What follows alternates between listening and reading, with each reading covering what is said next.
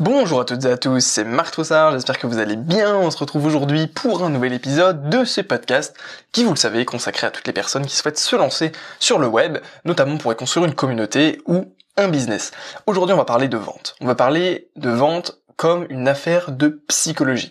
Dans le sens où parfois, il y a vraiment un rien, vraiment très peu de choses euh, qui va suffire en fait à faire pencher la balance en votre faveur et euh, cela lors d'une vente potentiellement directe ou pendant une négociation. C'est-à-dire euh, quand vous allez avoir quelqu'un en face ou au téléphone et que vous allez potentiellement bah, voilà essayer d'échanger avec elle, eh bien parfois ça, se joue à rien. Je veux dire c'est juste une manière dont vous allez vous, vous mettre, une manière dont vous allez vous mettre en avant ou pas, qui va faire que vous allez remporter la vente ou pas.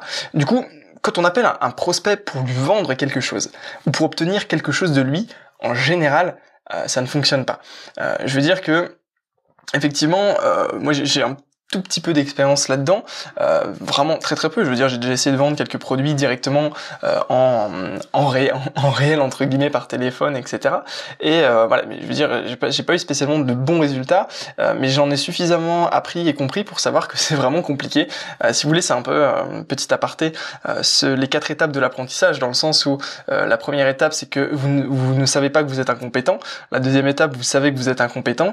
La troisième étape, vous savez que vous êtes compétent. Et la troisième étape, vous ne savez pas que vous êtes compétent. La quatrième étape, vous savez pas que vous êtes compétent. Et moi, je pense que à ce niveau-là, j'ai passé la première étape de ne pas savoir que j'étais incompétent euh, à l'étape du coup de euh, effectivement, je sais que je suis incompétent et que j'ai beaucoup de lacunes euh, dans ce domaine-là. Euh, du coup, j'ai, euh, je suis l'autre jour tombé sur une vidéo sur YouTube qui expliquait vraiment un concept très facile que j'ai envie de vous partager dans ce podcast que je vous ai mis. En fait, je vous ai mis la vidéo dans la description si ça vous intéresse d'aller voir l'original et qui vous explique en fait comment on peut retourner un peu la situation quand on parle par téléphone. En vérité, la véritable source du problème, c'est que on va perdre notre crédibilité dès les premières secondes de l'appel ou de l'échange. Euh, pourquoi? Parce que la personne va potentiellement savoir dès le début qu'elle ne va pas vous acheter et qu'elle va simplement vous écouter par politesse. Dans le sens où si vous décrochez votre téléphone, que la personne sait pertinemment que vous avez quelque chose à lui vendre, dans 99% des cas, euh, elle va, elle, elle va pas accepter parce que psychologiquement, elle se sent un peu forcée. Voilà, je pense que c'est ça le point, elle se sent euh, forcée. Parce que quand vous appelez une personne, vous vous placez potentiellement en tant que vendeur, donc en position de faiblesse, car la personne va savoir que vous attendez quelque chose d'elle. Donc il va y avoir une méfiance directe.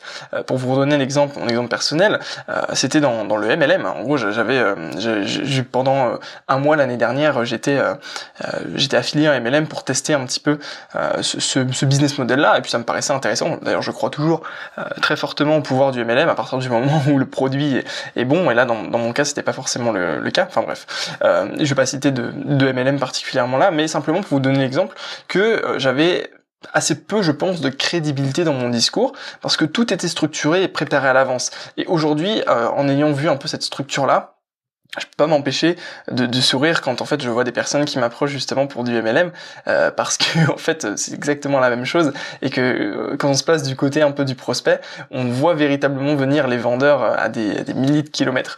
Donc euh, effectivement c'est un peu ça. C'est au final moi je me place dans cette position de prospect et je me dis euh, bah voilà la personne entre guillemets a perdu sa crédibilité dès le début parce que dès le départ je sais que je vais pas lui acheter son truc et je vais simplement l'écouter par politesse éventuellement pour c'est peut-être un peu prétentieux de dire ça, mais éventuellement pour lui donner deux trois astuces pour euh, affiner son discours ou, vendre mieux. Euh, mais euh, voilà, en fait, euh, je, pense que c'est véritablement ça la chose, c'est que quand on se place en tant que vendeur, eh bien on est véritablement en position de faiblesse parce que c'est l'autre qui a le pouvoir. On sait que effectivement c'est euh, le prospect qui euh, va décider au final de ce qui va se passer dans. C'est lui qui va mener en fait potentiellement la conversation. Même si normalement c'est pas le cas, mais quand on est potentiellement débutant de la vente, etc., on n'a pas forcément la, la force de de parole de reprendre justement le pouvoir dans la conversation. Je sais que moi personnellement c'est quelque chose que j'ai extrêmement de difficulté euh, à faire, que ce soit par téléphone, en, face à face, etc. Mais du coup, c'est intéressant en fait de se poser ces questions-là et de comprendre comment on peut retourner la situation. Je pense également un dernier point dans, dans, la, dans les problématiques, c'est qu'on a l'impression euh, vraiment de déranger le prospect, même si c'est pas euh, toujours quelque chose qui est clairement exprimé par ce dernier. grosso modo, quand vous allez appeler quelqu'un, bah lui, euh, effectivement, peut-être que vous avez préparé l'appel, mais il est peut-être pas dans la démarche psychologique pour vous appeler. Euh, enfin, pour euh, du moins pour écouter ce que vous avez à dire. Peut-être qu'il a d'autres préoccupations, etc. Et donc, potentiellement, c'est c'est un peu plus compliqué en fait de pouvoir le convaincre dans dans ce, ce cas-là. Du coup, quelle est en fait la solution? Alors, c'est une vidéo de Dan Locke, qui est un entrepreneur canadien. Qui, je pense que si je dis pas de bêtises, il a des origines asiatiques et je pense qu'il a été expatrié, etc. Je vous avoue que j'ai pas encore euh, creuser énormément son histoire, mais c'est quelqu'un de très charismatique euh, qui, en fait, du coup, dans sa vidéo que je vous ai mis dans la description, donne une, euh, une stratégie très simple, mais véritablement extrêmement efficace pour retourner ce problème-là.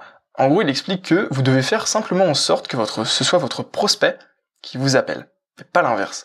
Au lieu que ce soit nous qui appelons le prospect pour lui vendre quelque chose, c'est le prospect qui doit nous appeler pour en savoir plus sur nos produits, nos services et ce qu'on a à vendre. Ok? Vous dire, ok, mais c'est bête, c'est exactement la même chose. Mais non. Pourquoi? Parce qu'on renverse la relation de pouvoir. Car ça veut dire que dans ce cas-là, si le prospect nous appelle, c'est que le prospect a besoin de nous, et non l'inverse. Grosso modo, imaginez la différence. Je vous fais le, scénario. La différence, si je vous appelle pour vous vendre quelque chose en disant, je me présente, je fais, voilà, euh, c'est Marc Troussard, comment allez-vous? Ça fait un petit moment qu'on s'est pas parlé, etc. Euh, voilà.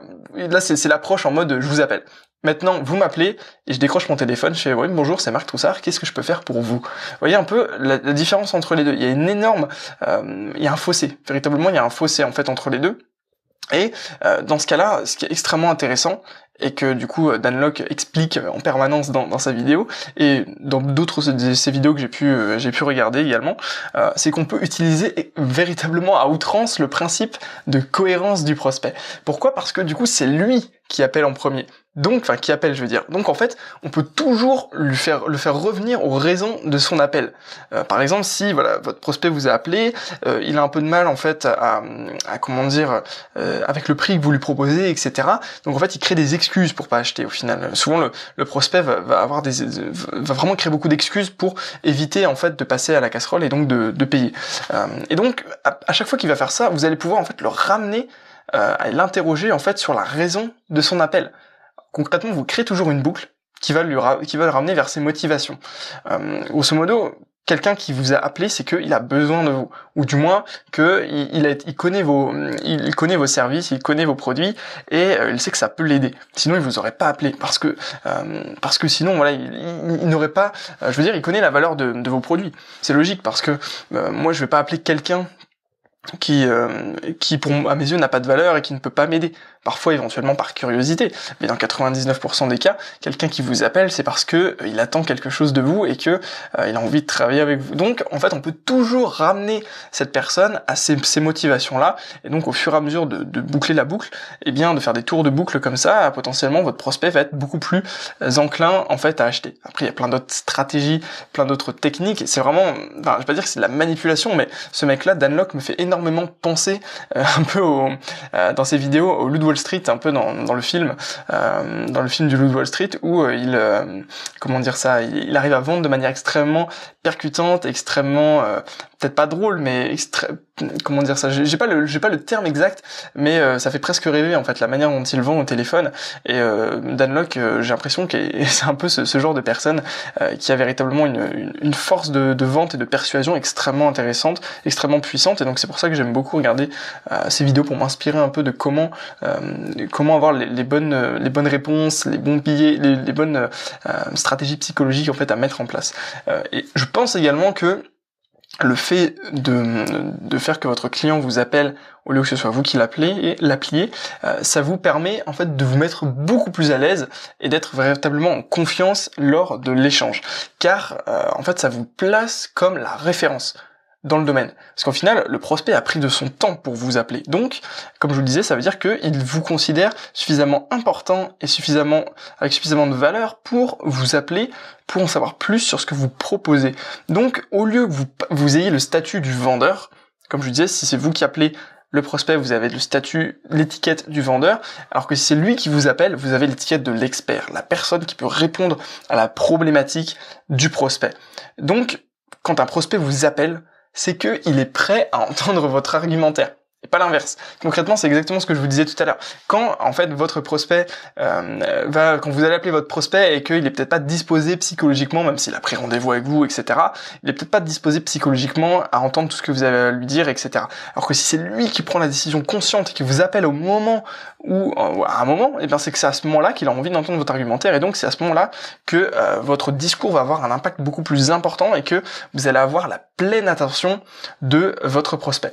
Du coup, pour moi, rien que pour ça, rien que pour ces euh, petites en fait petites astuces, enfin c'est ce retournement de situation psychologique, euh, ça vaut extrêmement le coup d'essayer en fait cette, euh, cette stratégie.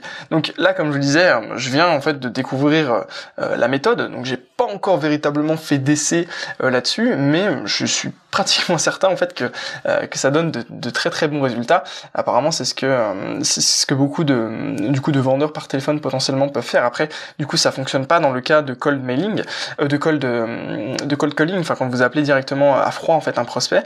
Euh, pour moi, je pense que c'est une excellente stratégie qui peut être couplée euh, si vous vendez des produits euh, ou des services à forte valeur ajoutée. Je veux dire, quand vous vendez des, des coachings, des consultings, ce genre de choses, je pense que ça, ça rentre très bien dans, dans ce domaine-là. en fait, il faut simplement faire en sorte que votre client appelle.